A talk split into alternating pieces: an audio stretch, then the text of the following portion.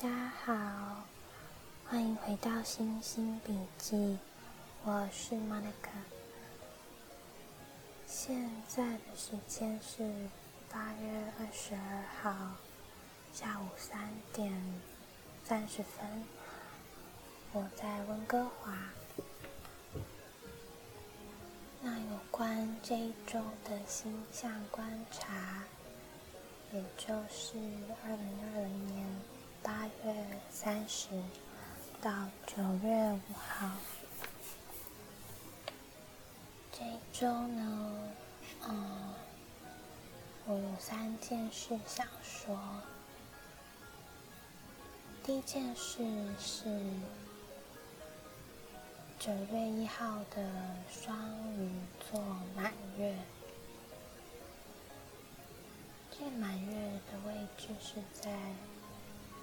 呃，双鱼座十度的位置，所以如果在你个人的星盘当中，在变动星座十度附近有行星的话，可能你的感受会更加的明显。变动星座也就是双子、处女、射手。双鱼，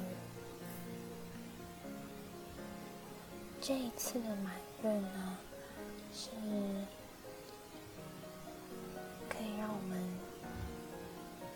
检视一下，从上一个新月，也就是八月十八号那时候，直到现在的生活，是不是嗯有一些。事情有所成长，有所变化。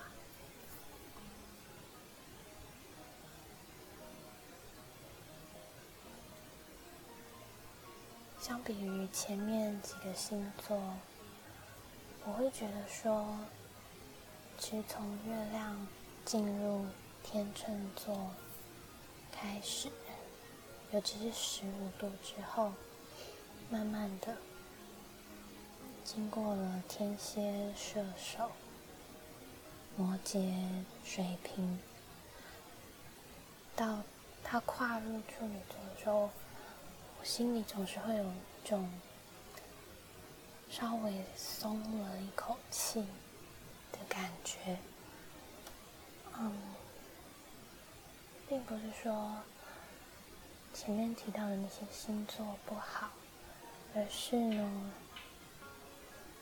嗯，在那些比较沉重的事情之后，进入双鱼座，会让人觉得稍微可以放松，可以喘一口气。那么在满月的这个时候呢？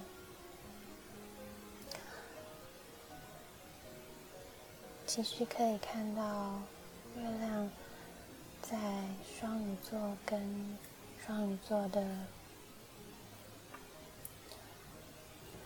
妙跟旺的主星都有形成以星座为准的相位，就是以宫位。为准的相位，而不是没有精密到以度数为准的那种相位。在古典占星来说，其实不一定需要形成度数上精准的相位，我们在生活中就可以观察到一些事情了。但并不是说度数精准的相位不重要。我们可以更仔细的去看这个星盘上的东西，可以获得更多的资讯。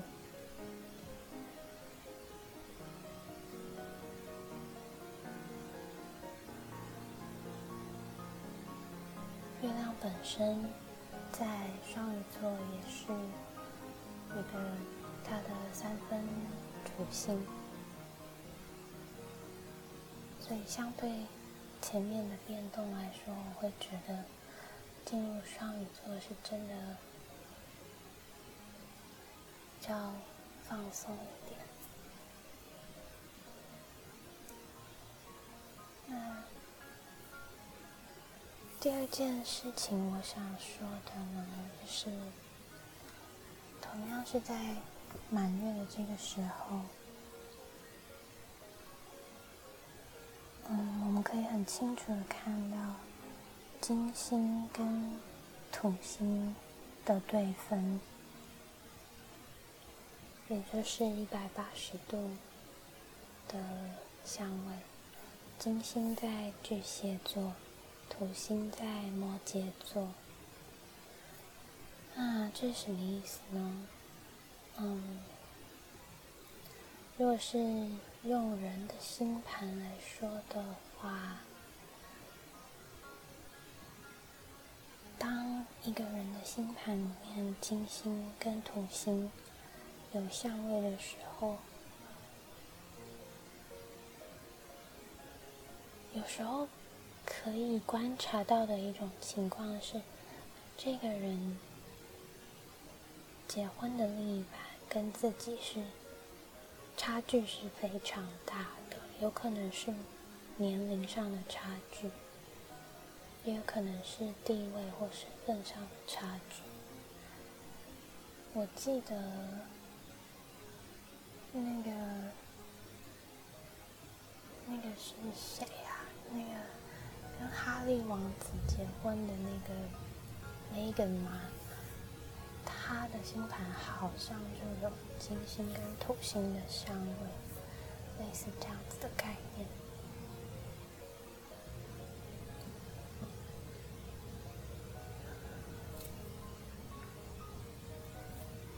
金星，我们可以把它想成有关女性，然后它又在巨蟹座，家庭。温柔这种力量，而另一方在他对面的土星，我们可以想成叫老成，或者是如果是在世俗占星的话，可能常常。可以代表像是政府或者是管理阶层较有经历的的一些人，通常常常是男性，可以看作一种冲突，两方势力的拉锯。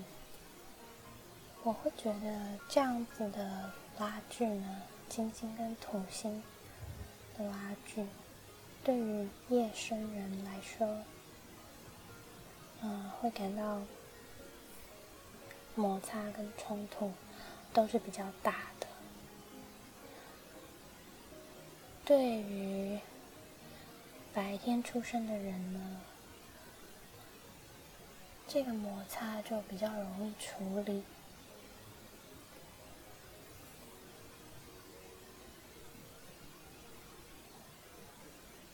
什么样的摩擦呢？除了刚才提过的女性年轻或是跟年长保守的两方势力，也有可能会像是家庭或者是事业的冲突，嗯，又或者是。如果金星代表金钱的话，也有可能是金融机构，像是银行之类的。然后另一面则是金融监理单位，两方面的拉锯，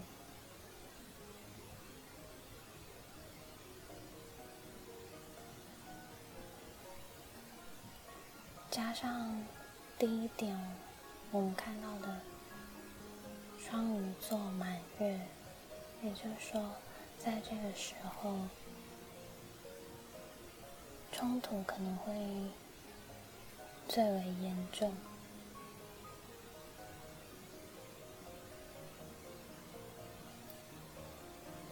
土星它现在在的是自己主管的位置，摩羯座。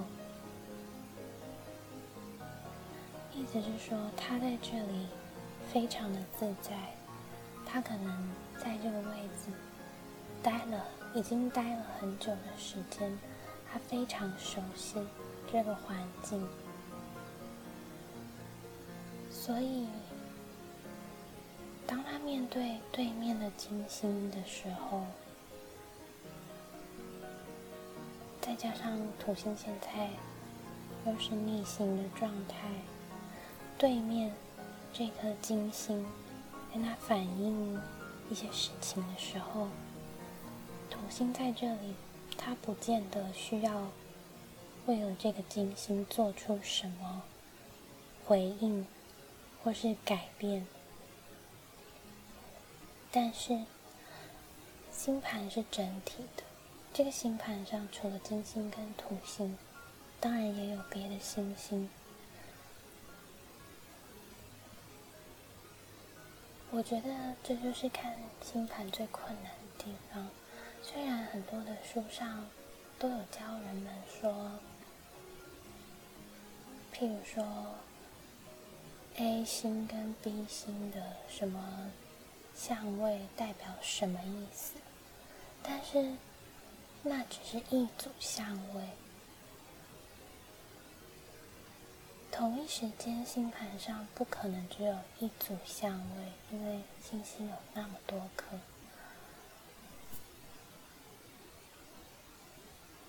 如果是看这颗土星的话，它除了跟金星有冲突。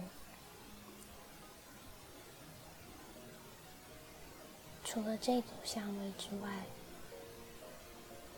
它跟处女座的水星也有来往，而水星在处女座，我们知道是非常活跃的，它可以为这颗土星提供帮助，可能是让它有更灵通的消息，更能。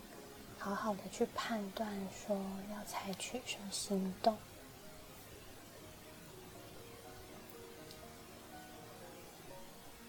然后另一方面呢，嗯，我们八月的时候，一直很重要的火星，在九月同样也是非常的活跃。火星这个时候呢，还是在三度内跟土星成九十度的形相位。对于这组相位，我在之前的 podcast 有提过这一组相位的影响，有兴趣的朋友可以去听听看。那么这一周的火星也扮演了蛮关键的角色，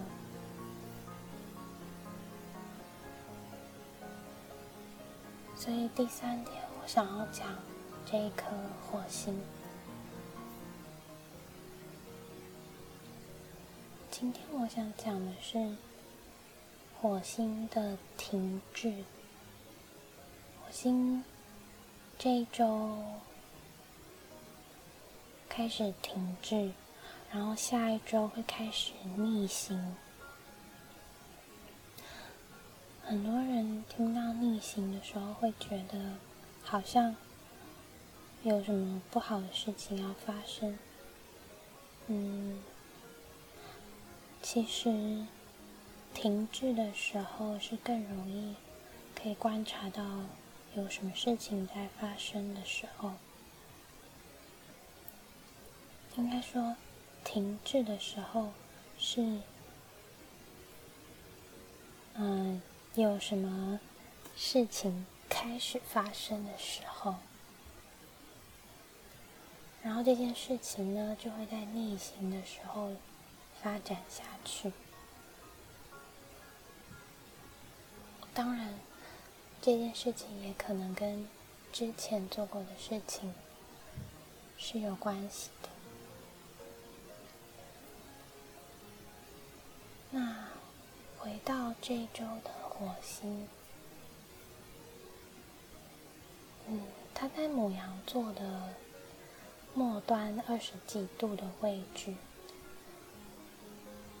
也就是说，它从右侧凌驾了金星，然后呢，又被土星从右侧凌驾。嗯，凌驾是一种古典占星的概念。那么，火星。凌驾金星的意思是说，在这一组相位之中，凌驾的那颗星比被凌驾的那颗星通常更具决定性。金星跟火星这一组相位上呢，就是说。金星可能要听火星的话，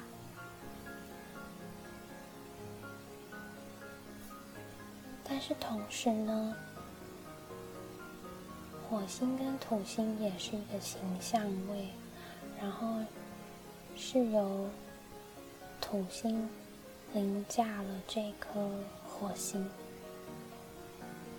也就是说。火星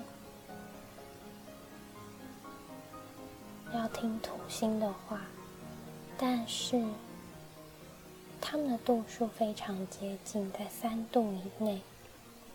所以这时候不只是火星要听土星的话，土星如果不听火星的话，土星也会受到火星的攻击。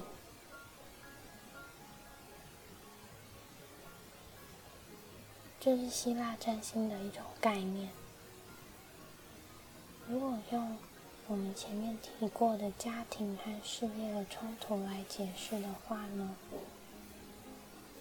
可能会出现的场景就是，某个人他的，当他面临家庭和事业的冲突的时候。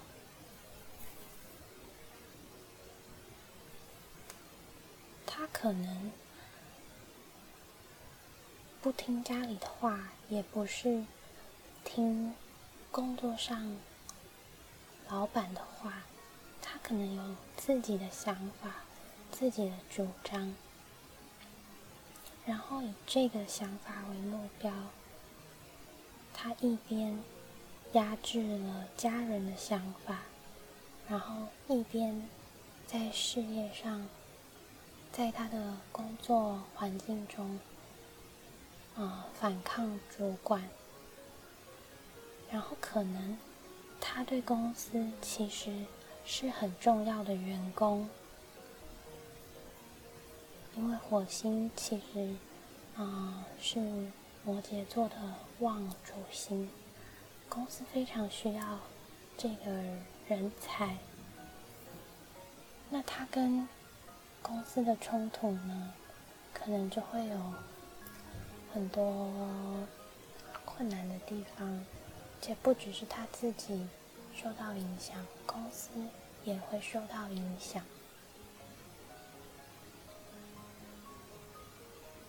嗯，所以我觉得这个还蛮值得关注的，到时候我。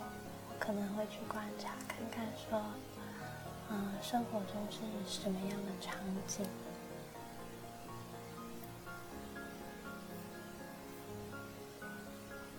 那以上就是本周我觉得蛮值得关注的一些星象。嗯，其实我最近有看到一个消息。就是呃前阵子阿拉伯、日本跟美国都分别发射了一些我不知道叫做什么的东西，但是他们的目标好像都是想去火星探险，因为好像是那一阵子火星离地球特别近。然后所以很适合，嗯，发射一些探探索的东西，火箭吗？还是什么？过去那边，我觉得这件事情跟，嗯，最近火星的戏份这么多，还蛮有呼应的，蛮有趣的。哦，啊对，最后一件我想说的是是，好像是上上次嘛，啊不太记得了，我有提到水星在太阳核心中的概念，也就是 k z i m i 我那时候说的 k z i m i 的定义是相距十七分以内。那我后来又去查了一下，嗯，在希腊占星中的说法，一度以内，他们就会看作是在核心范围内。那。我觉得这可能是程度上的问题，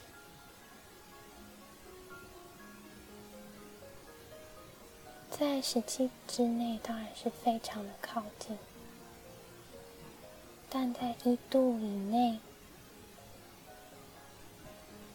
嗯，也可以看到相呼应的情形发生。然后此外。还有就是，有某一些希腊的占星师认为，火星并不会被太阳浇伤，因为火星本身已经非常的热，所以没有这个问题。但是，但是我不是很确定，我觉得。有这些资讯之后，就可以运用到择时占星上面，也是很有趣。如果有机会的话，可以讲讲看择时占星。好的，那么今天，嗯，差不多就是这样子。谢谢你的聆听，我们下次见。